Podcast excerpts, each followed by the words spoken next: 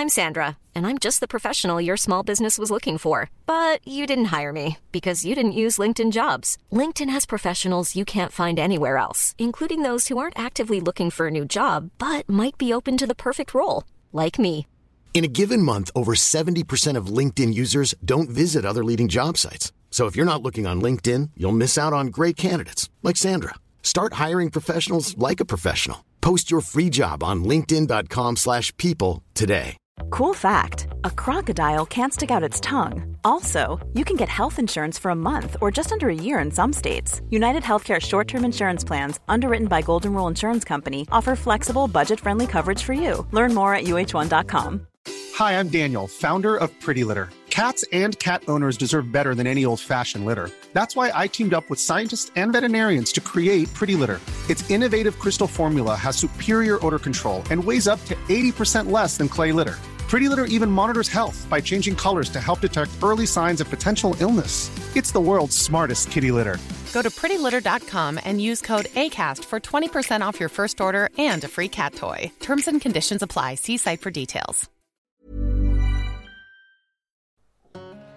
Bonjour et bienvenue sur la psychologie pour tous.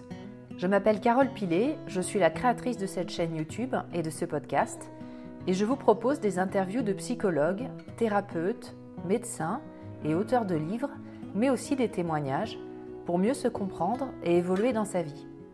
Si ce contenu vous plaît et pour soutenir mon travail, n'hésitez pas à vous abonner, à commenter, à mettre des étoiles ou des likes aux épisodes et à partager les vidéos et les podcasts. Merci et bonne interview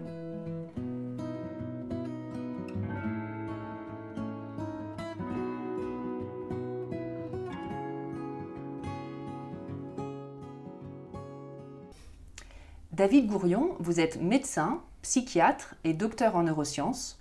Vous êtes l'auteur de nombreux ouvrages dont Guérir nos âmes blessées, la révolution des thérapies aux éditions Marabout. Dans cet ouvrage très complet et passionnant, vous faites découvrir de nombreuses thérapies récentes qui ont fait leurs preuves dans différents troubles comme la dépression, l'anxiété, les phobies, le stress post-traumatique et bien d'autres. Vous parlez des différentes thérapies pour traiter les traumas. Est-ce que vous pouvez d'abord nous expliquer ce qu'est un traumatisme et qu'est-ce que l'on peut qualifier de traumatisme? Un traumatisme, euh, dans la définition médicale, c'est bien souvent une rencontre avec la mort. Une situation dans laquelle vous allez penser pendant quelques moments, quelques instants que euh, votre vie ou votre intégrité euh, est en danger. mais par extension, ça peut être aussi votre intégrité physique, sexuelle, psychique. Donc un traumatisme, ça va être une sorte de, de tremblement de terre dans votre existence qui, comme une cicatrice pour certains, va, se réparer et se traiter et s'intégrer relativement aisément et facilement, et qui pour d'autres, parce que plein de facteurs peuvent jouer un rôle, euh, va rester quelque chose d'extrêmement douloureux et d'extrêmement à vif, comme une cicatrice qui ne se refermerait pas au cours du temps, qui resterait extrêmement douloureuse, euh, et parfois pendant des années. D'où l'intérêt justement de, pouvoir... Euh, alors, les premiers à avoir travaillé sur les traumatismes, c'était les traumatismes de guerre, c'était les névroses de guerre, on appelait ça comme ça à l'époque. Et donc les psychiatres militaires ont beaucoup travaillé sur le sujet parce que les soldats revenaient 14-18, puis 39-45, puis toutes les autres guerres ensuite, malheureusement il y a trop de guerres, euh, revenaient parfois dans des situations euh, de, de, troubles psychiques extrêmement intenses, incapables de reprendre une vie civile, une vie civile normale, des addictions, etc. On a tous en tête ce type de situation, mais en réalité, on peut tous vivre une situation, un accident de voiture, une situation traumatique, une agression physique, sexuelle, et euh, garder cette cicatrice-là, et parfois il est très très utile de se faire aider sur ça. Est-ce qu'un traumatisme peut être aussi, euh, euh, par exemple, une, une, maltraitance, on va dire, régulière, quelque chose voilà, qui n'est pas forcément spectaculaire et, ponctuel, mais plus en creux, on va dire? Absolument. Ça aussi, au fond, les psys, euh, parfois, on met du temps à intégrer ce que des gens ont compris avant même qu'on le théorise. Euh, et bien évidemment, vous avez parfaitement raison, on a compris aussi que certains traumatismes peuvent être beaucoup plus insidieux, beaucoup plus durables, euh, ne pas être liés à un événement précis que les personnes pourraient nommer. Parfois même, on a toute la clinique du traumatisme sans avoir le traumatisme parce que la personne, tout simplement, ne s'en souvient pas ou ne l'a pas encore identifié. Quand vous dites la clinique, ça veut dire les symptômes? Exactement, pardonnez-moi, je vais essayer d'éviter les gros mots. Parfois des personnes vont nous dire, ben voilà, je fais des cauchemars très répétitifs depuis des années, c'est toujours la même chose. Euh, je revis cette même scène, j'ai des flashbacks, euh, je me sens angoissé, j'ai toujours l'impression d'être en danger, j'ai toujours l'impression que quelque chose de grave va survenir, euh, je suis tout le temps fatigué, déprimé, je suis pas bien, et on va rechercher des choses, ou par exemple des choses qui vont nous orienter. J'ai un dégoût pour la sexualité, je ne supporte pas qu'on me touche, je ne peux plus avoir de relations, des évitements de, certaines situations, qui évidemment nous évoquent, nous très fort, un traumatisme dans tel ou tel domaine, et la personne nous dit non mais moi je jamais rien avec eux. Et parfois c'est soit parce que la personne ne s'en souvient pas, ce qu'on appelle l'amnésie traumatique, et quand on vit un facteur traumatique, si là il y a une bombe euh, qui explose tout de suite, on va tous le vivre différemment, mais il y a des chances pour qu'on soit un peu dissocié qu'on soit un peu ailleurs, qu'on soit un peu en mode pilote automatique, qu'on erre comme ça euh, au milieu des choses, qu'on ne se souvienne pas très bien de ce qui s'est passé, voire même qu'on oublie une partie de tout ce qui s'est passé. Ça, c'est l'amnésie traumatique parce que notre cerveau bug un peu d'une certaine façon. Donc on peut tout à fait oublier un facteur traumatique, mais parfois, et c'est encore plus complexe, les personnes ne l'identifient pas comme ayant été un traumatisme. Euh, mon père me corrigeait parce que j'étais un enfant difficile. Euh, ma mère m'a laissé pendant trois ans euh, euh, parce qu'elle avait des ennuis de santé, mais c'était ses ennuis de santé. Moi, bon, c'est vrai que de 3 ans à 6 ans, j'étais euh, chez la tante qui s'occupait pas de moi, etc. Mais c'est normal, c'est la vie, c'est comme ça. Et donc on ne l'identifie pas toujours comme tel. Et vous avez raison, mais parfois c'est vraiment, il faut aller creuser, aller chercher. Ou parfois, j'ai en tête aussi des exemples de les parents se souviennent de quelque chose dont pas se souvenir soi-même. Je, je, je, soigne une, une jeune femme très brillante, avocate, qui fait des attaques de panique épouvantables, régulières. On avait beaucoup de mal à l'identifier. Elle avait fait pas mal de thérapies. Posé la question d'un facteur traumatique précoce. Et puis je lui dit écoutez, ce serait peut-être intéressant qu'on se voit avec vos parents à un moment donné. Je vois pas bien l'intérêt. Je leur ai demandé. Ils disent qu'il n'y a rien. Euh, non, euh, tout s'est toujours bien passé, etc. Et puis on discute. On... Au fil de l'entretien, à un moment donné, le père dit il y a peut-être un truc. Je me souviens quand tu avais un an, on était à une piscine dans un, dans un club, genre Club Med et t'es tombé dans l'eau et t'as failli te noyer. Et bon, on t'a ressorti, heureusement, bon, euh, voilà, trois minutes après, tu respirais, les secours étaient venus, etc. Mais rien de significatif. Puis en plus, tu avais un an, tu peux pas t'en souvenir. Oui, ok, ok, tu peux pas. Et en effet, on peut pas s'en souvenir. À un an, c'est difficile. En général, les souvenirs, ça, on en a parfois, mais c'est quand même plus souvent autour de 2-3 ans qu'on commence à les. Euh, et après qu'on commence à les, à pouvoir les, mémoriser. Mais en fait, euh, le corps peut avoir retenu euh, ce souvenir d'un sentiment de mort imminente. Hein. Je disais tout à l'heure, euh, la rencontre avec la mort, ben, cette personne l'avait vécu. Et ensuite, on peut aller utiliser certaines techniques psychothérapiques pour traiter des traumatismes, y compris des traumatismes qu'on a oubliés. Hmm. Euh, alors, pour aller un peu plus précisément justement dans le fonctionnement du traumatisme, comment il agit sur le cerveau Et qu'est-ce que du coup le stress post-traumatique concrètement? Alors, le, quand on vit une situation traumatique, le problème pour, notre cerveau, c'est de savoir comment traiter cette information à laquelle il n'est pas préparé. Si nous avions vécu au Liban toute notre enfance en temps de guerre, on serait habitué à ce qu'il y ait de temps en temps des bombes, des explosions, des, balles qui tirent. On saurait comment gérer, on saurait qu'il faut se mettre à, plat ventre, etc., que ça va se passer. Mais si on ne l'a pas vécu, on ne sait pas comment le traiter. C'est une information qui n'est pas intégrable, qui n'est pas compréhensible sur le moment à l'identique, si vous travaillez au GIGN et que vous êtes habitué à des combats, etc., vous êtes, vous êtes habitué. Si vous vous faites agresser par quelqu'un qui se met à vous rouer de coups, euh, ou si, plus grave encore, vous subissez une agression euh, sexuelle, un viol, on ne nous a jamais appris comment gérer une situation comme ça, ce que c'était. On n'est pas préparé. Et quand notre cerveau n'est pas préparé, que la situation est extrêmement intense, et qu'on a le sentiment qu'on va mourir, on peut se dissocier, se dissocier c'est un peu comme quand on appuie, euh, c'est comme quand il y a l'écran bleu euh, que l'ordinateur a bugué, le cerveau n'arrive plus à traiter l'information. Une information euh, qui n'est pas traitable, qui n'est pas intégrable, et donc on se dissocie. Et alors tout le monde ne se dissocie pas en situation de traumatisme, hein. on, est, tous différents, et, quand il y a un facteur traumatique intense, comme par exemple une explosion, pour reprendre cet, exemple-là, on sait qu'à peu près 50% d'entre nous allons développer un état de stress post-traumatique, et pas les autres. Et ce qui est intéressant, c'est d'essayer de comprendre quels sont les facteurs de vulnérabilité, quels sont les facteurs de résilience. Euh, certains sont plus vulnérables que d'autres, notamment le fait d'avoir déjà vécu des facteurs traumatiques. Euh, plein d'autres facteurs, le fait d'avoir une fragilité psychique, le fait de prendre de l'alcool ou des drogues, le fait d'avoir un peu de soutien de sa famille ou de, ses amis, etc. Euh, etc. plein de choses peuvent jouer. Puis sans doute aussi peut-être des facteurs biologiques, génétiques qui font qu'on est un peu différent face au stress les uns les autres. Et ceux qui vont développer le stress post-traumatique, vont développer, au-delà de l'état de stress aigu, je disais on peut être dissocié très mal, ça c'est normal pour tout le monde d'avoir ça quelques jours ou quelques heures. Certains, ça va durer, ça va s'inscrire parfois euh, sur des mois, voire des années si ça n'est pas traité. Et ça peut devenir vraiment extrêmement invalidant, handicapant au quotidien, des gros problèmes de concentration, des problèmes de dépression chronique qui ne répondent souvent pas très bien aux antidépresseurs et aux psychothérapies habituelles, des cauchemars répétitifs, très angoissants, euh, des flashbacks qui reviennent, et puis surtout un sentiment, le monde est dangereux, il peut arriver n'importe quoi et le monde n'a pas de sens. Parce qu'évidemment, quand on vit un facteur traumatique, c'est par définition injuste. On nous a appris dès l'école que si on fait tout bien, qu'on est gentil, qu'on travaille bien, qu'on fait des efforts, bah, ça aura du sens, et puis on sera récompensé à la fin, et puis on aura des bonnes notes, et puis les gens seront gentils, mais c'est pas vrai en fait. le monde est absurde, il y a une absurdité du monde, Camus l'a bien décrit. Euh, des petits enfants de 3 ans meurent de leucémie, c'est une absurdité folle. Et donc on ne sait pas comment intégrer ça. Si demain j'ai un de mes enfants qui a une maladie grave qui meurt en deux mois, je ne sais pas comment intégrer ça, je ne sais pas donner du sens à ça. Ça n'a pas de sens en fait, c'est absurde. Et donc notre cerveau essaye de mouliner cette information qu'il ne sait pas traiter. Je donne parfois la métaphore à mes patients qui disent Je comprends pas pourquoi ça reste alors que c'est passé, c'était il y a longtemps. Je dis Mais en fait, c'est un peu. Euh, vous avez déjà reçu un email avec une pièce jointe trop volumineuse qui ne rentre pas dans la boîte mail et qui bloque tout le reste ah et qui essaie de revenir régulièrement et ça rentre pas. Et c'est un peu ça un souvenir traumatique. C'est le cerveau ne sait pas traiter. Il va essayer, les cauchemars ça sert à ça. Vous essayez d'intégrer, de comprendre, de donner du sens. Mais votre cerveau n'y arrive pas, votre psychisme n'y arrive pas. Il se dit très bien, je vais réessayer l'année d'après. Et il va essayer jusqu'à ce qu'à un moment donné, ce soit intégré. Peut-être que si on lui donne un petit coup de pouce à votre cerveau, il pourra l'intégrer plus vite. Alors justement, le coup de pouce, euh, quels sont les... Alors on va parler de différents types de thérapies, c'est l'objet de votre livre.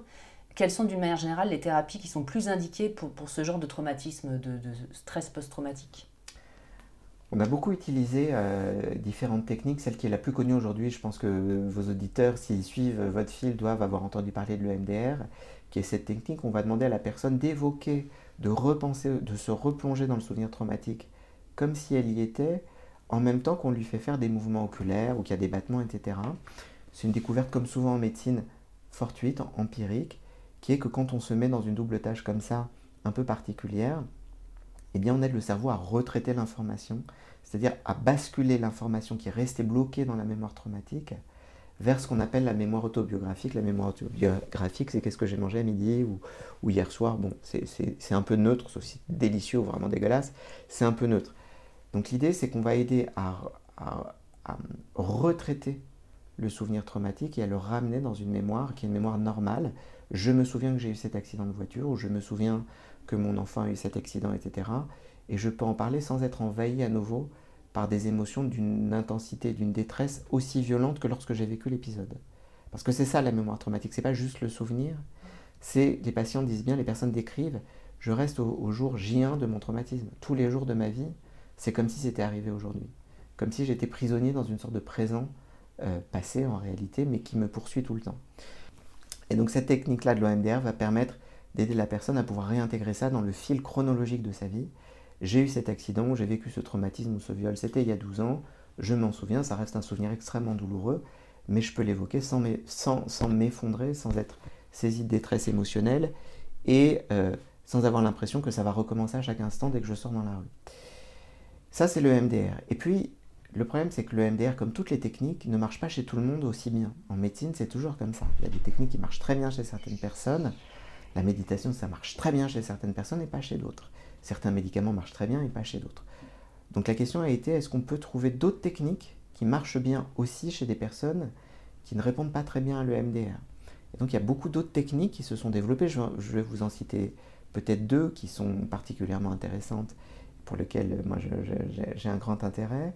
L'une d'entre elles, c'est la technique dite de lifespan integration, qui a été traduite en français par intégration du cycle de vie, qui n'est pas, une, je trouve, une, excellente traduction. Et d'ailleurs, l'association française va le renommer Lifespan Integration, parce qu'au fond, c'est plus simple, euh, qui est en fait, et en particulier chez les personnes qui n'ont pas, ce que vous disiez tout à l'heure, parfois le traumatisme, il est très durable. Et c'est pas juste une situation. Le MDR, c'est très bien pour une situation.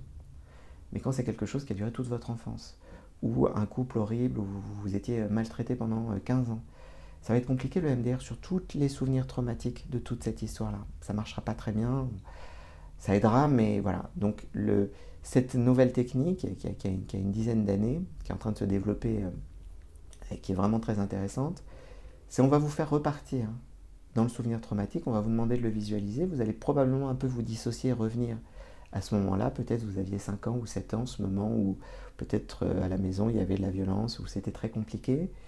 On va vous demander si vous vous souvenez d'un souvenir un peu après. Peut-être à ce moment-là vous aviez 5 ans ou 6 ans, on va vous demander est-ce que vous vous souvenez de l'anniversaire de vos 7 ans? Et est-ce que vous vous souvenez d'un souvenir de quand vous aviez 8 ou 9 ans?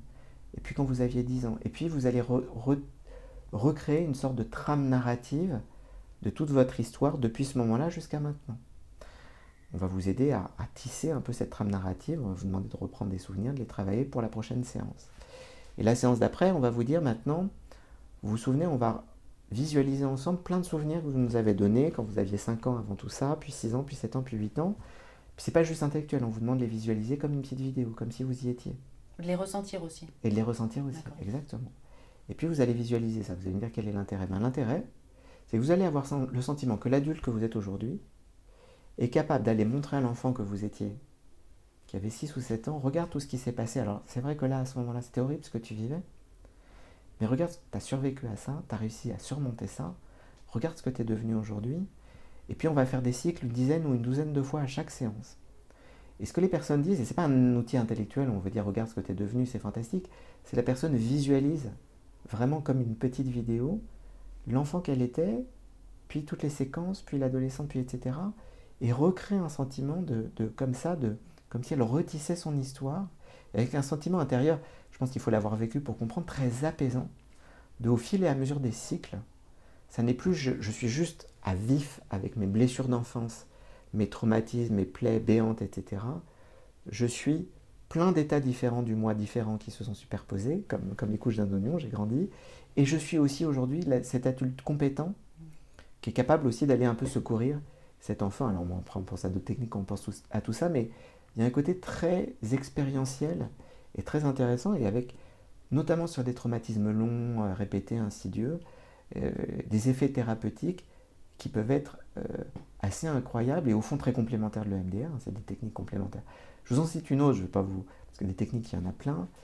Et l'objet de l'objectif de mon ouvrage, c'est pas de faire un catalogue de toutes les techniques, c'est de prendre des situations, des cas précis, d'essayer de dire voilà ce qui peut s'appliquer à vous en fonction de ça, en expliquant comment ça peut fonctionner. Je voulais que ce soit, euh, je ne sais pas si j'ai réussi, en tout cas, je voulais que ce soit assez parlant pour les gens, que ce soit assez concret. Parce que parfois, les psys, euh, ça peut sembler un peu ésotérique.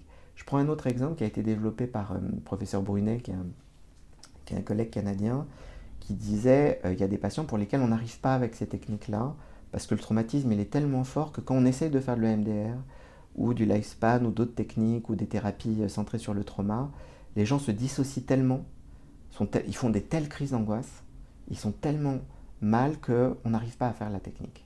Ils essayent, ils voient 2, 3, 4, 5 petits, ils arrêtent parce qu'ils n'en peuvent plus. Et au final, ils se disent, aller voir un psy, c'est dangereux parce que ça me redéclenche des angoisses. Donc je vais éviter, je vais mettre sous le tapis. Puis on sait que ça marche pas très bien de mettre sous le tapis. Parfois ça marche quelques années, mais à un moment donné, c'est comme quand euh, on met dans la malle au grenier, à un moment donné, ça ressort. Et il s'est dit, et c'était une, démarche euh, vraiment hyper intéressante, de dire est-ce qu'on peut coupler une approche pharmacologique à une approche psychothérapique, sortir de c'est soit le médicament, soit la psychothérapie en gros, et de dire est-ce que le médicament peut nous aider à mettre en place et à booster les effets de la psychothérapie? Il a utilisé un, vieux, médicament qui s'appelle l'avlocardie, le, le propranolol, c'est des vieux médicaments qui sont des bêta-bloquants. Les bêta-bloquants, c'était les premiers médicaments qu'on utilisait dans les années 60, 70 chez les gens qui avaient de l'hypertension. C'est un cardioprotecteur. Quand vous prenez ce médicament-là, si vous n'avez rien, vous ne sentez rien. Par contre, il va bloquer le fait de faire une attaque de panique. Parce que comme il bloque les effets de l'adrénaline, vous allez évoquer le souvenir et vous ne ressentirez pas les émotions de détresse habituelles. Ce sera presque un peu neutre. Et en même temps, c'est pas un tranquillisant, donc vous êtes frais, vous n'êtes pas euh, endormi, c'est pas, pas un lexomil où vous roupillez pendant la séance. Ça sert à rien de faire les séances sous, sous l'exomil ou pire sous alcool, comme certains patients qui arrivent alcoolisés, sinon je supporte pas la séance, mais ça marchera pas. Il faut, il faut quand même avoir tout son esprit. Donc là, la personne euh, est contenue sur le plan émotionnel pendant deux ou trois heures grâce au traitement, et en plus, on s'est rendu compte que les bêta-bloquants facilitent aussi ce retraitement de la mémoire traumatique vers la mémoire autobiographique en agissant sur des cellules de l'hippocampe. Je n'entrerai pas dans les détails neurobiologiques peu importe, mais en tout cas, il améliore la plasticité neuronale et donc le retraitement pendant les séances. Et Brunet a publié dans une des plus prestigieuses revues, qui est l'American Journal of Psychiatry il y a quelques années, le fait que simplement 5 séances hebdomadaires sous euh, ce comprimé de propranolol, qui est une molécule extrêmement bien tolérée, euh, voilà, qui ne donne pas d'effets secondaires, sauf si on est très très asthmatique, produisait les mêmes effets thérapeutiques que 25 séances de thérapie comportementale centrées sur le, sur focus. Donc on peut essayer d'accélérer l'effet des psychothérapies. Et je trouve qu'on est à une époque particulièrement intéressante où l'idée c'est d'intégrer des outils complémentaires qui soient psychothérapie qu'on peut assembler entre eux pour les individualiser pour une personne donnée et les rendre très, très, faire vraiment du, du sur-mesure plutôt que du prêt-à-porter, mais qu'on peut aussi les coupler avec des outils pharmacologiques. Peut-être on parlera des psychédéliques, je ne sais pas si vous avez déjà traité ça euh, dans votre film, mais là aussi on a un énorme sujet d'intérêt euh, du, côté de la recherche de ce côté-là. Pour dire parfois la psychothérapie bute, non pas parce que la personne ou le thérapeute, mais parce que la souffrance, la détresse est tellement intense, tellement immense, qu'on n'arrivera pas à faire. Euh, je vais prendre une, petite, euh, petite métaphore. Si vous avez une sciatique très très très douloureuse et qu'on vous dit aller faire de la kiné. Ça va vous faire du bien au dos, et on a raison de vous le dire, peut-être vous n'arriverez pas à faire la kiné si vous avez trop mal. Parfois la psychothérapie c'est la même chose. C'est évidemment très utile et c'est ce qu'il faut pour traiter ces traumatismes. Mais si vous êtes dans un état de détresse émotionnelle absolument intense, insupportable, vous ne pourrez pas. Et donc parfois il faut utiliser aussi ou coupler ou combiner des approches un peu complémentaires pour pouvoir faciliter l'effet de la psychothérapie. Pardonnez-moi si je suis un peu long. Non, non, mais c'est extrêmement intéressant. C'est pour ça que je suis venue vous voir. Alors, vous parlez également de la technique, j'en avais jamais entendu parler, NDR, oui. pour traiter les cauchemars. Euh, alors, vous expliquez pourquoi on fait des cauchemars. C'est un traumatisme qui essaie de s'évacuer. Euh, pourquoi ils peuvent perdurer autant d'années Enfin, ça, arrive. Et puis surtout, bah, comment fonctionne cette thérapie NDR alors c'est une question passionnante parce que euh, la question des rêves et à quoi servent les rêves, on se pose cette question depuis l'Antiquité. Dans l'Antiquité, on considérait, d'ailleurs certains continuent de considérer que nos rêves sont un peu prophétiques et qu'on peut y voir des, formes d'intuition. Et parfois, en effet, euh, il y a quelque chose d'intéressant. Il peut y avoir des sortes de messages euh, sans aller jusqu'à la prophétie. Parfois, il y a vraiment des choses à, à réfléchir dans nos rêves. Et à vrai dire, si on est tout à fait honnête, les chercheurs même aujourd'hui, qui sont les grands spécialistes du domaine, disent, à bien des titres, on, a des pistes, mais on ne sait pas tout, ça reste assez mystérieux, le, rêve, le travail. Freud, évidemment, s'est beaucoup aussi intéressé au sujet, comme beaucoup d'autres. Une des pistes de recherche actuelles, c'est au fond nous dire, nos rêves servent non seulement à encoder l'information acquise pendant la journée, c'est-à-dire d'une certaine façon à mieux mémoriser ce qu'on a vécu, à intégrer les nouvelles expériences avec les anciennes, quel, sens et quelle place on leur donne. Et puis, c'est intéressant aussi, d'une certaine façon, à nous coacher, à nous préparer à l'avenir. Le sens d'intégrer les nouvelles expériences, c'est de pouvoir mieux se préparer à l'avenir. Et au fond, d'une certaine façon, ce que ça nous dit, c'est pendant la nuit, on travaille, notre cerveau, il travaille. Et il essaie de nous préparer, de nous coacher à ce qui va arriver demain. D'accord? Et dans cette perspective-là, si on a vécu un facteur traumatique, eh ben, le coach, il ne sait pas le traiter. Parce que je disais tout à l'heure, on en discutait tout à l'heure, il y a des choses, notre cerveau, il ne sait pas faire. Euh, il y a des choses, on ne sait les faire que si on les a apprises. Si vous me demandez de piloter un avion, je ne sais pas faire, je ne pourrai pas faire. Traiter un trauma, notre cerveau, il ne sait pas faire.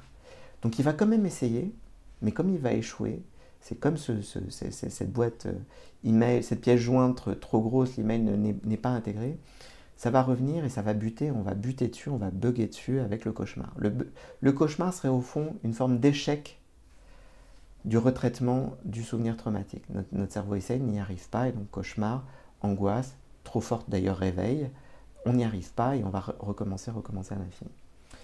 L'idée de ces techniques type NDR, de, rescripting, qui sont beaucoup développées au moment des tours jumelles, notamment euh, de Manhattan, parce qu'il y avait beaucoup d'enfants qu'il fallait traiter, euh, qui avaient vu euh, leurs parents sauter, etc., ou dont les parents étaient morts dans ces trucs-là, qui faisaient des cauchemars épouvantables. On cherchait des techniques d'action très rapides puis aux États-Unis, l'assurance, elle vous rembourse trois consultations chez le psy, hein, donc il fallait des trucs très très rapides. Une des techniques qui a été développée à ce moment-là, on s'est rendu compte que ça marchait très bien chez les enfants, mais aussi chez les adultes, c'est de dire au fond, on peut euh, utiliser l'imagination comme outil thérapeutique pour aider les enfants et les adultes à traiter des souvenirs traumatiques. Et il n'y a rien de nouveau sous le soleil, on le fait depuis très longtemps avec les contes pour enfants, qui racontent des histoires traumatiques. Le petit pousset, c'est l'enfant abandonné, les parents pauvres. Euh, Ça arrivait à l'époque, on abandonne les enfants dans la forêt, puis ils mouraient de faim, etc. Au Moyen Âge, les enfants mouraient, hélas, comme des mouches, etc. Le chaperon rouge, l'histoire de traumatisme sexuel, etc. Le loup, l'agresseur, etc. Ça arrivait. la méchante belle-mère, Blanche-Neige, etc. Donc c'était au fond utiliser l'imagination de l'enfant, lui raconter un conte où ça se passe très très mal comme dans sa vie, mais on crée une jolie fin, ça va bien se terminer, ils vécurent longtemps, ils eurent plein d'enfants.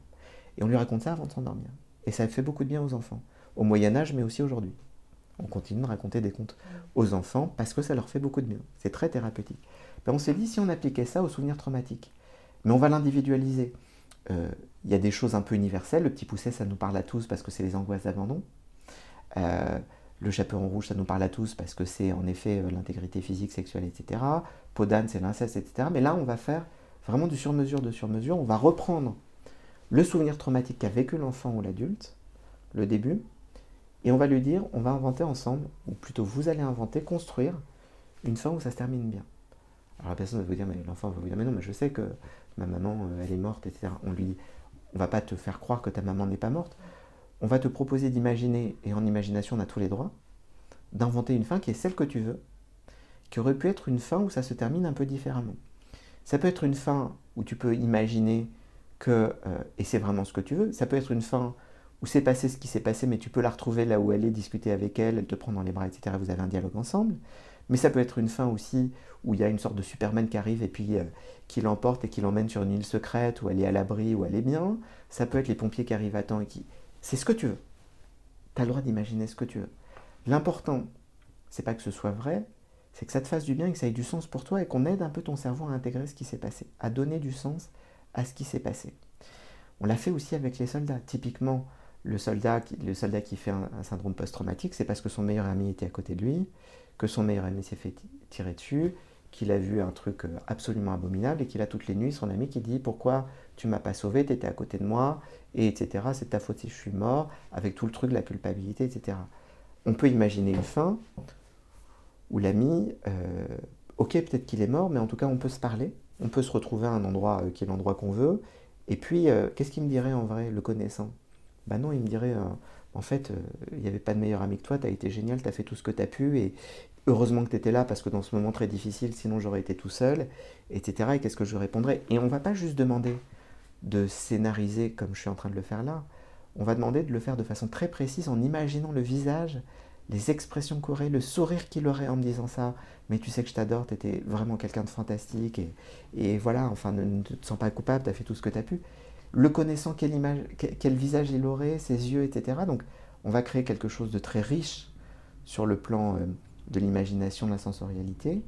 Et on va demander à l'enfant ou à l'adulte de revisualiser cette séquence, ça commence mal et ça se termine bien, plusieurs fois en boucle avant de s'endormir, plusieurs nuits, souvent de 2-3 semaines. L'idée c'est quoi? C'est bien sûr la personne se souvient de ce qui s'est passé en vrai. Mais elle aide un peu, c'est un petit coup de pouce donné au cerveau pour dire en fait tu peux l'intégrer, lui donner un autre sens. Qui n'était pas un méchant ami qui a laissé ton ami mourir, en fait tu as fait tout ce que tu as pu t'étais pas un méchant enfant et à cause de toi, euh, ta mère, elle était dans la tour et t'étais pas là pour être avec elle, ben, ta mère, elle te dit non, que t'étais génial, qu'elle t'adorait et que, même si elle est plus là pour toi, t'étais un enfant extraordinaire et tu peux imaginer ça. Et ça, ça va peut-être aider à donner un petit peu de sens. Et est-ce que le sentiment de culpabilité, le sentiment d'absurdité de l'existence, le sentiment euh, d'irréalité de ce qui s'est passé puisse un peu s'atténuer Et cette technique-là, elle est assez intéressante Here's a cool fact a crocodile can't stick out its tongue. Another cool fact you can get short term health insurance for a month or just under a year in some states. United Healthcare short term insurance plans are designed for people who are between jobs, coming off their parents' plan, or turning a side hustle into a full time gig. Underwritten by Golden Rule Insurance Company, they offer flexible, budget friendly coverage with access to a nationwide network of doctors and hospitals. Get more cool facts about United Healthcare short term plans at uh1.com. Ever catch yourself eating the same flavorless dinner three days in a row? Dreaming of something better? Well, HelloFresh is your guilt free dream come true, baby. It's me, Gigi Palmer. Let's wake up those taste buds with hot, juicy pecan crusted chicken or garlic butter shrimp scampi. Mm. Hello Fresh. Stop dreaming of all the delicious possibilities and dig in at HelloFresh.com. Let's get this dinner party started.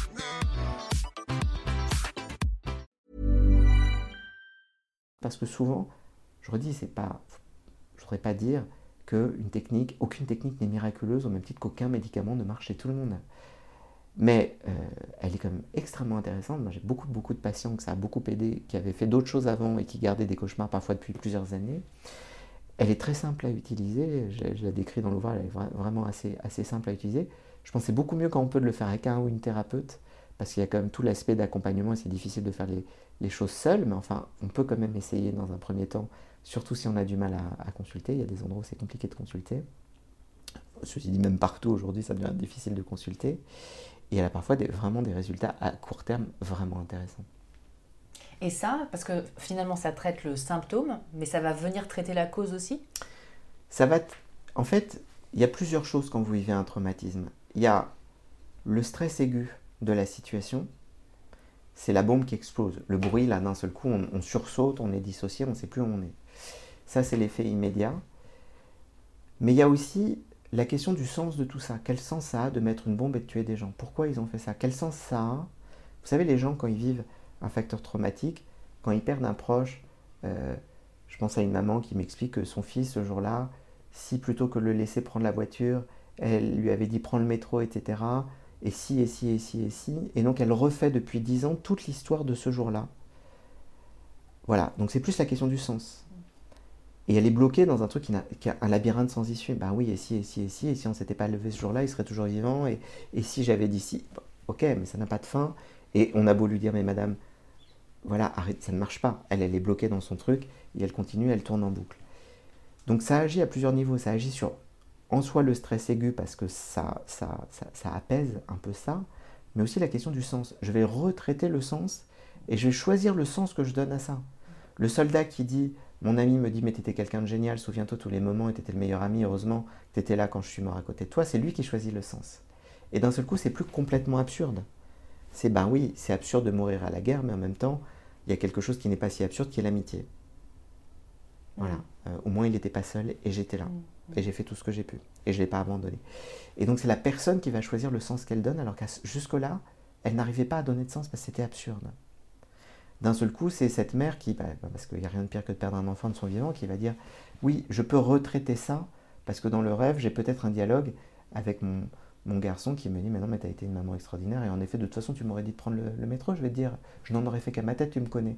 Et donc, je peux imaginer le visage qu'il aurait eu, il aurait quand même pris la voiture, et c'est arrivé, c'est comme ça, mais il peut quand même me dire à quel point tout ce qu'on a vécu, à quel point, voilà, et qu'au fond, ça a eu du sens pour lui de vivre. Même si peut-être il aurait aimé vivre plus longtemps, mais que c'est pas totalement absurde d'avoir déjà vécu ce qu'il a vécu. Et, mais c'est la personne elle-même qui le fait. C'est ça qui est intéressant. C'est pas nous qui lui imposons un sens, c'est la personne qui le crée. Et puis elle peut le modifier. ce qui est fantastique dans cette technique, c'est que souvent, le cauchemar, il va pas disparaître tout de suite, il va se modifier. Et on va reprendre le nouveau cauchemar, et on va lui redonner du sens et refaire du retraitement sur le nouveau cauchemar. Comme si le psychisme avait intégré quelque chose, il y a une sorte de plasticité, ça a bougé, mais c'est toujours là. On va essayer de comprendre ce qui a bougé, on va le retraiter à nouveau avec un nouveau en redonnant du sens et en essayant de le retraiter un peu autrement, jusqu'à ce qu'il y ait un sentiment d'apaisement. Bien sûr, il y aura toujours la tristesse, mais quelque chose qui n'est pas je suis coupable, je suis un monstre, pourquoi ai-je survécu? C'est souvent ça ce que disent. Regardez les rescapés de la Shoah, etc. Ils se suicidaient souvent en disant parce que c'est insupportable, non pas d'avoir vécu ce que j'ai vécu, mais d'avoir survécu à ce que j'ai vécu parce que j'ai un sentiment de culpabilité, parce que voilà, parce que j'ai toujours les images. Ben là, on aide la personne à redonner un sens. Euh, qui va être réparateur pour elle. Alors on va être un petit peu plus léger sur la prochaine question. on va partir de la Shoah. Euh, alors vous connaissez peut-être euh, ce que Lise Bourbeau a popularisé, qui sont les blessures émotionnelles, donc euh, dans le langage grand public, les blessures d'abandon, d'injustice, de rejet, d'humiliation, de trahison. Alors il y a beaucoup de gens dans le développement personnel qui proposent tout un tas de, réponses de thérapie. Qu'est-ce qu'un psychiatre pourrait indiquer pour ce type de blessure émotionnelle, par exemple? Alors là encore, il n'y a pas forcément une technique qui irait pour tout le monde, mais plusieurs techniques et qui peuvent s'assembler ou se combiner entre elles. Moi, je pense qu'un bon psy, c'est quelqu'un qui ne connaît pas forcément une seule et unique technique, pas plus qu'un bon médecin, c'est celui qui prescrit toujours le même médicament, mais qui peut ajuster en fonction de la personne. Et si ça ne marche pas, combiner d'autres outils et essayer de construire euh, une sorte de protocole individualisé pour la personne. Mais je prends un exemple d'une technique qu'on utilise euh, avec parfois euh, beaucoup d'efficacité sur ce type de problématique-là, ça s'appelle la thérapie des schémas. En deux mots, la thérapie des schémas, c'est de dire, on se construit tous face à des épreuves durant l'enfance, pendant l'adolescence, avec des situations de vie qui peuvent être difficiles, des situations d'abandon par exemple.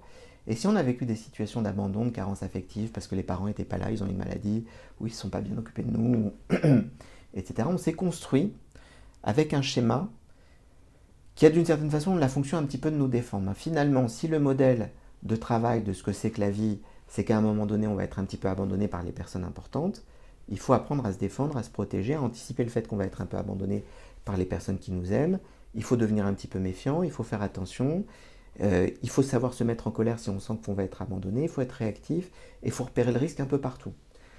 Super, quand j'étais enfant, ce schéma m'a peut-être aidé à survivre dans une situation très difficile. Mais si ce schéma-là reste, et en général il reste, euh, alors que j'ai 50 euh, ans, que je suis dans une relation avec quelqu'un de gentil qui n'a pas prévu de m'abandonner, mais que je suis sans arrêt en train d'anticiper que c'est bien ça qui va se passer, parce que c'est mon modèle de travail et que c'est comme ça que ça va se terminer, ben peut-être que je vais être à certains moments pénible, un peu pot de colle, un peu dépendant.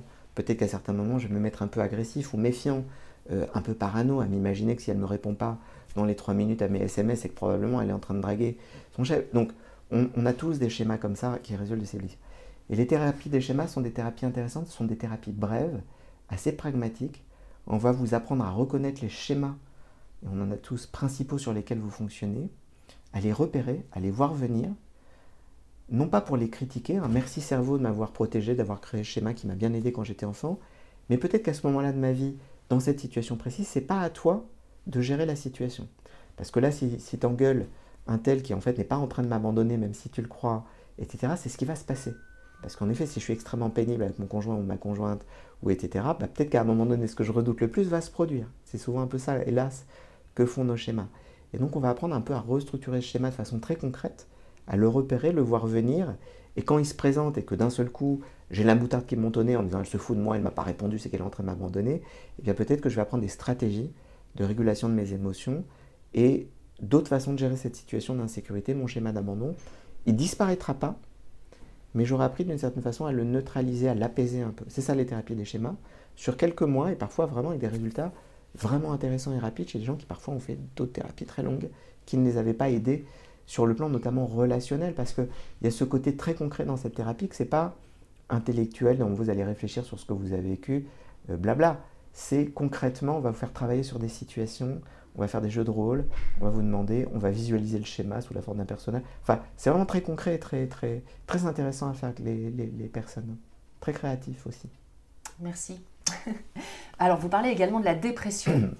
Quels sont les symptômes d'une dépression et comment on fait la différence entre une dépression et une déprime passagère? Oui, la déprime passagère, on l'a tous vécu. Euh, c'est ce moment qui va durer quelques minutes, quelques heures ou quelques jours. On a l'impression, voilà, c'est le gros coup de blues, c'est le coup de cafard, c'est le sentiment que tout est nul, euh, que etc. La grosse différence, c'est que la dépression, c'est une maladie qui est non seulement dure, c'est pas 2-3 jours, c'est en général plusieurs semaines, voire plusieurs mois, parfois même plusieurs années, donc ça dure c'est pas quelque chose qui va repartir tout seul, mais à l'inverse, je vais plus pouvoir fonctionner comme d'habitude avec ça. Je pourrai plus travailler comme d'habitude, je pourrai plus nouer des relations sociales, les gens abandonnent les activités de loisirs. Euh, je peux plus jouer euh, de la guitare, je peux plus faire ci, j'ai plus envie, j'ai plus envie d'aller au cinéma, etc. Et puis il y a des symptômes qui sont caractéristiques, qui ne sont pas, contrairement à ce que la plupart des gens croient, uniquement la tristesse. Parfois il n'y a même pas la tristesse, il y a des dépressions souriantes. Des dépressions souriantes, les gens veulent se suicider mais ils ont un grand sourire. C'est un ensemble de symptômes, c'est une constellation de symptômes, une dépression, ce qu'on appelle un syndrome. Il peut y avoir la tristesse, il peut y avoir l'irritabilité, la colère, mais il y a aussi la fatigue, les problèmes de concentration, les troubles du sommeil, la perte de motivation, la perte des envies et du plaisir, euh, parfois la perte d'appétit ou l'augmentation de l'appétit, les modifications du poids, la perte de la libido, l'envie de, de, désir sexuel. Et en fait, c'est plein de symptômes en même temps qui vont durer et qui vont avoir un impact fonctionnel. C'est un diagnostic médical, donc il faut à un moment donné qu'il y ait eu un médecin. Ça peut tout à fait être le médecin traitant, le médecin généraliste, qui est tout à fait, si tant est qu'il ait été formé à cette problématique, ce qui est le cas de certains, mais pas de tous, habilité à poser ce diagnostic. Et les prises en charge, si la dépression est légère, modérée, relèvent plutôt de la psychothérapie. Si elle est plus intense, plus sévère, carré suicidaire, il faut aussi parfois un antidépresseur. Et le bien souvent, il faut en réalité les deux, mais aussi réfléchir aux facteurs de maintien. Euh, c'est sûr que s'il y a une maltraitance professionnelle, une maltraitance conjugale, si le facteur est maintenu, on n'arrivera pas à traiter. Donc, donc c'est très global la prise en charge d'une dépression. Et ce qu'il faut savoir, parce que les gens qui ne l'ont pas vécu, les seules personnes qui peuvent vraiment comprendre ce que c'est, c'est les gens qui l'ont vécu. Nous, les médecins, on comprend, soit parce qu'on l'a vécu nous-mêmes, moi je l'ai vécu, donc je, comprends ce que c'est, soit parce qu'on voit les dégâts euh, majeurs qu'il peut y avoir sur la vie des gens. Ça peut, ça, peut, être absolument terrible. Mais les seuls qui peuvent vraiment comprendre, et parfois l'entourage, quand il ne l'a pas vécu, est dans cette position de faire une sorte de coaching, genre mais écoute, ressaisis-toi, mets-toi un coup, secoue-toi comme une bouteille d'orangina, etc. Et c'est terrible pour la personne déprimée parce qu'elle adorerait pouvoir faire ça. En réalité, elle fait énormément d'efforts et elle n'y arrive pas. Et lui dire secoue-toi, c'est comme de dire à un paralytique lève-toi et marche. C'est juste extrêmement frustrant, extrêmement douloureux. Ça touche comme une personne sur cinq au cours de la vie. Donc on peut tous potentiellement être concernés. Et les personnes qui, parmi vos auditeurs, auraient tendance à penser que c'est une question de faiblesse et que ça ne les touchera jamais, je leur dis juste patience. Patience. Ça peut tous nous arriver. S'il fallait prendre un exemple et un seul, Churchill faisait des dépressions graves. Ce n'était pas le type le moins courageux qu'on puisse connaître dans l'histoire. On peut tous être vulnérables à ça. Si vous ne l'avez pas vécu, tant mieux pour vous. Mais surtout, ne faites pas la morale aux gens qui le vivent. Ne vous dites pas qu'ils sont faibles. Soyez compréhensifs, et aidez-les. Parce que c'est des situations épouvantables. Et ces douleurs psychiques sont plus fortes que les douleurs physiques. Donc soyez très gentils, très compréhensifs et patients avec eux. Et surtout, dites-leur, parce que quand on est déprimé, on est découragé, on pense qu'on ne peut pas être aidé, qu'on s'en sortira pas. Que rien ne sert à rien aller voir un médecin, si ça sert à rien, on est trop mal, personne ne peut nous aider. Bah, dites-leur si. Si, si, moi je vais t'emmener, on va aller voir quelqu'un, il y a des soins, il y a des choses à faire. Ne vous découragez pas avec eux, ne vous déprimez pas avec eux, et aidez-les, vous pouvez les aider en disant on va aller vers les soins. Pas en leur faisant la morale, en les engueulant, en, leur disant secoue-toi, mais en leur disant tu as besoin de voir quelqu'un, et je t'emmène, on planifie un rendez-vous et je t'emmène. Et alors justement, dans les nouvelles thérapies, quelles sont les nouvelles thérapies qui sont efficaces dans le traitement de la dépression? Alors, on a des psychothérapies euh, qu'on connaît depuis un certain temps, les thérapies comportementales et cognitives, euh, qui sont des thérapies brèves, axées sur l'ici et maintenant avec des objectifs. On va donner plein d'outils différents qui peuvent être la méditation, coacher un peu les patients, l'activation comportementale, le sport, etc. Travailler sur les pensées sont des outils qui marchent bien. On a aussi parfois les antidépresseurs, on en parlait tout à l'heure, mais environ une personne sur trois résiste à ces approches-là. On sait qu'il y a des dépressions résistantes. Ce qui est intéressant au cours des, dix dernières années, c'est qu'on a des nouvelles thérapeutiques qui semblent fonctionner aussi chez les personnes résistantes, en particulier du côté des thérapies, on en parlera peut-être, mais du côté euh, de molécules comme la kétamine ou l'eskétamine, hein, qui sont des molécules très puissantes, qui ont des effets à très court terme et qui ne sont, c'est même plus du domaine de la recherche. Aujourd'hui, il y a des autorisations euh, officielles de, pour, pour, ces molécules-là pour les dépressions résistantes. Euh, et puis, par contre, ce qui est encore du domaine de la recherche, c'est la recherche du côté des psychédéliques. Euh, alors, ça fait peur, hein, les champignons hallucinogènes, le LSD, etc. Moi aussi, quand j'ai vu les premières recherches il y a 10 ans, je me disais qu'est-ce que c'est que ces trucs-là? C'est dangereux, etc. On va certainement pas donner ça à nos patients. En fait, il y a des recherches très intéressantes qui montrent que dans un certain cadre, ultra surveillé, médicalisé, sécurisé, hospitalier, hospitalier avec une psychothérapie adaptée, bah, il y a des personnes qui parfois sont dans des dépressions chroniques résistantes qui peuvent en bénéficier. Donc il y a vraiment, et c'est peut-être le message central de mon livre, message d'espoir sur de nouveaux outils. Si vous êtes en, souffrance, en détresse, ou si vous avez des proches qui sont dans ces situations-là, comme dans d'autres domaines en médecine, dans le cancer aujourd'hui, il y a des progrès faramineux des immunothérapies, on ne dit pas aux gens, mais il n'y a rien à faire, non, on se bat. Et bien c'est important de se dire dans ce domaine-là aussi, sachez-le, il y a eu des progrès absolument considérables. Il faut savoir challenger les médecins en disant non, non, mais on veut euh, les nouvelles thérapeutiques, etc. Euh, parce que euh, on a quand même ces nouveaux outils aujourd'hui à disposition. Ce que je trouve très triste, c'est que ce domaine-là est un peu le parent pauvre de la médecine. Euh, la recherche, c'est 1% des budgets dans ce domaine-là, alors qu'on sait que pourtant, c'est des coûts faramineux pour la société. Euh, comme si c'était moins noble que le cancer ou les maladies cardiovasculaires, ben si, c'est aussi des maladies qui tuent. Et c'est aussi des maladies, on peut sauver des vies, on peut guérir les gens, on peut les aider, on peut se guérir et, sortir de tout ça. Et donc vraiment, le, message, c'est... Euh, c'est euh, il y a un vrai message d'espoir à condition de faire appel aux, bons professionnels de santé et, aux bons outils. Alors, on va revenir juste après sur les psychédéliques parce qu'effectivement, c'est un champ incroyable. Juste avant, moi j'ai découvert ça dans votre livre, je l'avais déjà un petit peu euh, entendu avant. Euh, vous expliquez cette découverte passionnante de la fin des années 90, qui est le mode, le réseau mode par défaut du Mhm. cerveau, Mhm. qu'on a découvert grâce à l'imagerie cérébrale. Oui. Est-ce que vous nous racontez ce que c'est? C'est un peu, là aussi, comme souvent en médecine, une découverte un peu liée au hasard de euh, un chercheur qui faisait passer des IRM un peu tard le soir à, à des personnes. Il voulait tester des choses sur la motricité. Il fallait que les gens bougent pour voir quelles étaient les régions du cerveau qui s'activaient quand bougeait tel ou, tel muscle. Et il disait aux gens attendez, on n'a pas encore commencé les exercices. Et donc les gens étaient entre guillemets au repos. Et donc théoriquement, on n'aurait dû pas enregistrer grand-chose au niveau de l'activité du cerveau. Puis lui, il s'est avéré qu'il s'est rendu compte qu'il y avait une activité intense dans le cerveau. Il aurait pu dire c'est des artefacts, c'est rien du tout, c'est des parasites, aucun intérêt. Il a eu l'intelligence de se dire mais peut-être que cette activité intense, là, ça bourdonne dans le cerveau alors que le gars, il est censé ne rien faire. Peut-être que ça a un sens, peut-être que ça correspond à quelque chose.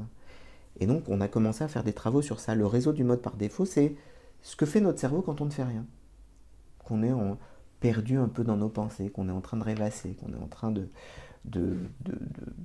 et, en, et en réalité, notre cerveau n'est pas au repos, même quand on est au repos. Il a une activité intense, et c'est pas n'importe quel réseau de neurones qui travaille, ce sont des réseaux de neurones très importants et impliqués dans l'anxiété, impliqués dans la dépression, impliqués dans le ressenti émotionnel, impliqués dans ce qu'on appelle l'autoréférentiel, c'est-à-dire les croyances que j'ai sur moi. Qu'est-ce que je pense de moi? Quels adjectifs je pourrais utiliser? Si je, vous demande une dizaine d'adjectifs pour vous qualifier sur le plan physique ou psychologique, c'est ce réseau que vous allez activer. Mais si on est déprimé, c'est aussi un peu ce réseau. Si bah, quand on est déprimé, on pense qu'on est nul et qu'on sert à rien, eh ben, c'est aussi ce réseau qui va s'activer. C'est aussi ce réseau qui va s'activer quand j'ai des ruminations anxieuses. Qu'est-ce qui se passe si l'interview euh, ne plaît pas à la journaliste et que ça se passe pas bien et qu'elle n'est pas con? C'est ce réseau-là que je vais activer. Quand je com- commence à anticiper, à me faire des petits films d'horreur sur l'avenir, c'est ce même réseau. Et donc à partir du moment où on a commencé à comprendre que notre cerveau il travaille tout le temps et que ces réseaux-là peuvent avoir un intérêt pour mieux comprendre certains troubles, certaines maladies ou simplement juste le fonctionnement psychique normal de quand on rêvasse, eh bien il y a eu toute une recherche intense depuis une dizaine d'années avec des découvertes assez passionnantes et des répercussions aussi dans le domaine thérapeutique.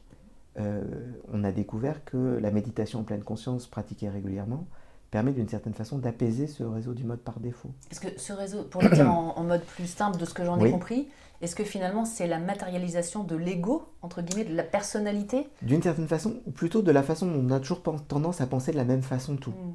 Le côté un peu stéréotypé qu'on a, s'il fallait prendre une métaphore, c'est comme les pistes de ski à la fin de la journée euh, pendant les vacances scolaires. Tout le monde est passé sur les mêmes trucs. C'est ça nos réseaux de neurones. C'est on finit par toujours penser les choses un peu en boucle, toujours de la même façon. Et le problème, c'est qu'on se piège là-dedans.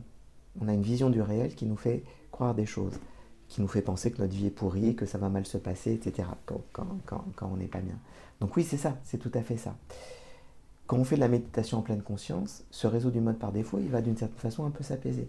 Mais découverte passionnante, quand vous- si vous prenez la psilocybine, qui est cette substance issue des champignons hallucinogènes, qu'on utilise donc dans certaines thérapies, euh, dans le champ de la recherche, hein, j'insiste, faites pas ça dans, dans un coin de cuisine euh, tout seul, ça peut être vraiment très très dangereux, c'est sous surveillance médicale. Bien, le réseau du mode par défaut, il va être complètement chamboulé, il va y avoir une hyperconnectivité neuronale, et d'un seul coup, c'est comme si les pistes de neige dont je parlais pour les skieurs étaient remises à plat. Et d'un seul coup, vous allez créer des liens entre plein de choses différentes, sans reprendre toujours le même chemin, les mêmes croyances, les mêmes convictions, et vous mettre à associer plein de choses à toute vitesse, des gens, des personnes, des souvenirs, etc., comme si vous faisiez une thérapie accélérée, à toute vitesse, comme si vous faisiez euh, 50 psychanalyses en deux heures, en comprenant plein de trucs sur vous et sur votre histoire. C'est assez fabuleux cet outil-là. Alors, ce ne sera pas thérapeutique si vous êtes dans une rave et que vous entendez de la musique boum boum boum. Ce sera rigolo, mais ce ne sera pas thérapeutique. Mais si vous avez deux psys hyper formés à ça, qui pendant trois heures vous accompagnent sur un chemin avec des questions philosophiques vous concernant existentielles, sur votre relation avec votre mère, avec votre père, votre rapport au travail, votre rapport à l'argent, votre rapport à la mort, peut-être vous allez prendre conscience de choses absolument incroyables et vous sentir très apaisé après. Les premières recherches qui ont repris il y a une dizaine d'années sur ces substances euh, euh, psychédéliques, c'était chez des gens qui avaient des angoisses existentielles parce qu'ils allaient mourir pour de vrai. C'était des, des cancéreux en phase terminale qu'on n'arrivait pas à soulager avec la psychothérapie habituelle ni avec les médicaments habituels. Des angoisses normales qu'on peut tous avoir si on sait qu'on va mourir dans trois mois et qu'il n'y a rien à faire. Gens très très angoissés, très mal. Une séance une fois, deux heures, les gens étaient apaisés. On disait c'est pas mal, ça va durer deux jours. sauf qu'on les revoyait un mois après, deux mois après, trois mois après, et ceux qui survivaient six mois après, non. L'apaisement durait. Comme si quelque chose, comme si j'avais compris. Parce que quand les gens expérimentent ça, ils expérimentent, même s'ils ne sont pas croyants, quelque chose proche de l'extase religieuse, d'une sorte d'extase mystique. Spirituelle, on va dire. Il n'y a pas de dogme. Hein, exactement. Mm. Un sentiment océanique. J'ai eu le sentiment pendant 2-3 heures de dissolution de l'ego. Je n'étais plus moi, moi disparu, et j'avais juste le sentiment de faire partie d'un tout, et c'est difficile de mettre des mots dessus parce que je l'ai expérimenté, que seuls les liens comptent, que seul l'amour compte, j'ai toujours su, mais là je l'ai senti avec une intensité absolument incroyable et que le reste n'a aucune importance. C'était très apaisant d'être mort parce que je faisais partie de ce tout. De toute façon, on est un nuage d'atomes, on va partir, revenir. C'était très joyeux, cette sorte de vibration cosmique, etc. C'est ça que les gens vous racontent.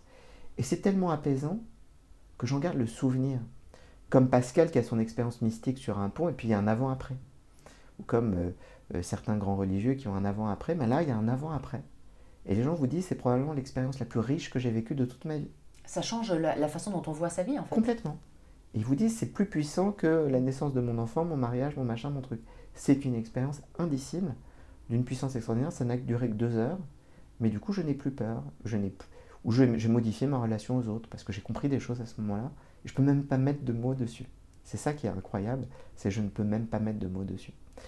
Et ce qui compte en fait, c'est pas le psychédélique. Le psychédélique, il a fait une sorte de reset cérébrale il a créé l'hyperconnectivité, il a ouvert une sorte de fenêtre, on peut remodeler des choses. Ce qui compte, c'est la psychothérapie pendant ces deux heures. D'où l'importance du cadre médical, du set and setting, d'être bien dans le lieu, avec des gens ultra formés, ultra compétents. Parce que sinon, ça peut se transformer en bad trip et ça peut être terrible.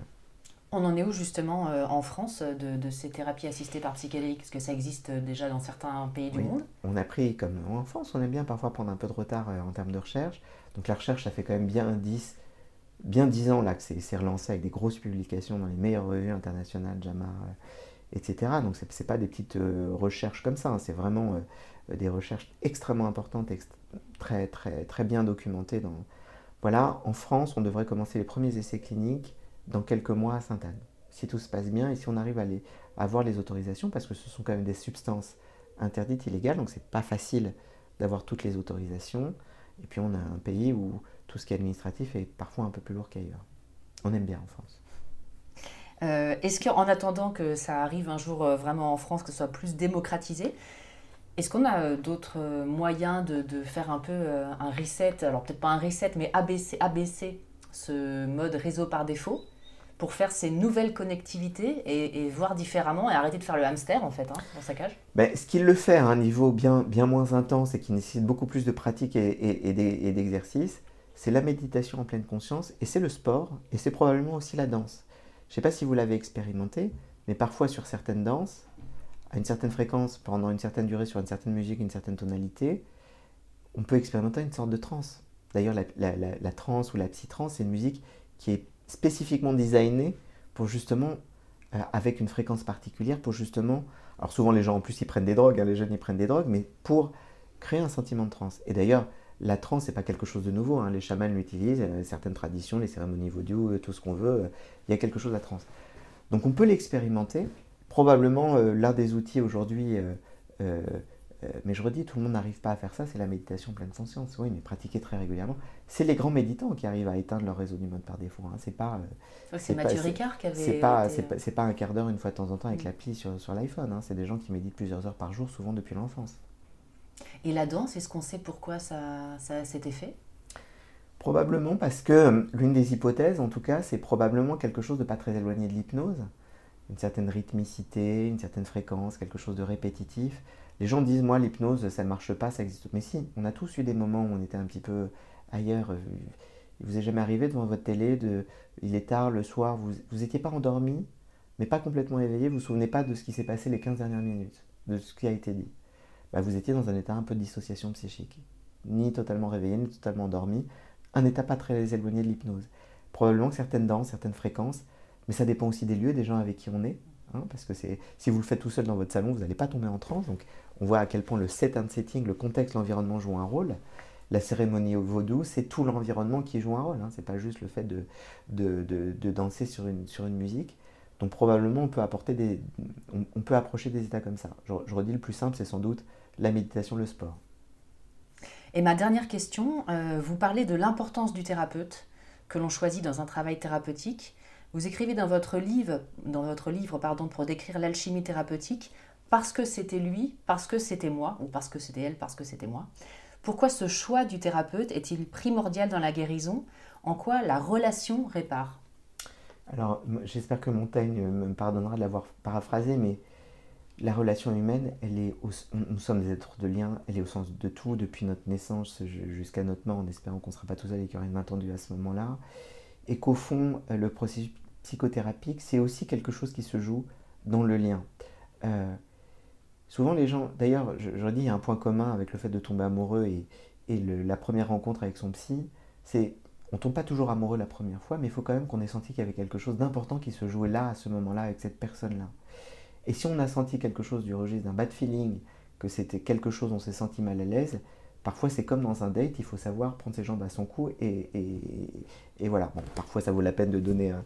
Mais si au bout de deux, trois fois on a l'impression qu'on ne se sent pas bien, ça c'est très important parce que parfois les gens sont très ou trop respectueux du corps médical ou des soignants. Faites-vous confiance. Euh, c'est pas qu'une histoire de diplôme, de machin, c'est important de regarder quelles sont les compétences de la personne qui vous prend en charge, de ne pas aller voir n'importe qui. Euh, n'importe qui peut s'intituler psy. Donc c'est bien si la personne a une forme. Ça n'est pas suffisant. Il y a des médecins qui sont absolument abominables, épouvantables, euh, comme dans toutes les professions. Donc, euh, je ne nomme personne, hein, cher collègue. donc, pas de soumission à une sorte d'autorité médicale ou de psychologue, etc. Il faut que vous ayez le sentiment que dans ce lieu, vous vous sentez compris, respecté, et qu'il se passe quelque chose qui est intéressant et que vous sentez qu'il y a une sorte de motivation commune à avancer. Et ça, c'est un ingrédient, c'est comme dans les recettes de cuisine, c'est la petite épice secrète, c'est la motivation commune à avancer vers quelque chose qui correspond à votre objectif. Le thérapeute peut être excellent et vous euh, très euh, euh, affûté sur toutes les questions. Si cette alchimie-là ne se crée pas à un niveau qui n'est pas toujours que conscient, on pourrait parler de transfert, contre-transfert ou d'autres choses, mais dans quelque chose qui est, on a vraiment, on a senti qu'il s'est passé quelque chose, que ça va bouger, je redis, comme dans un transport amoureux, il y a quelque chose qui va se passer. Eh bien là, cet ingrédient, cette épice secrète, elle va tout changer à la recette. Ce sera la phrase de la fin. Merci beaucoup. C'est moi qui vous remercie.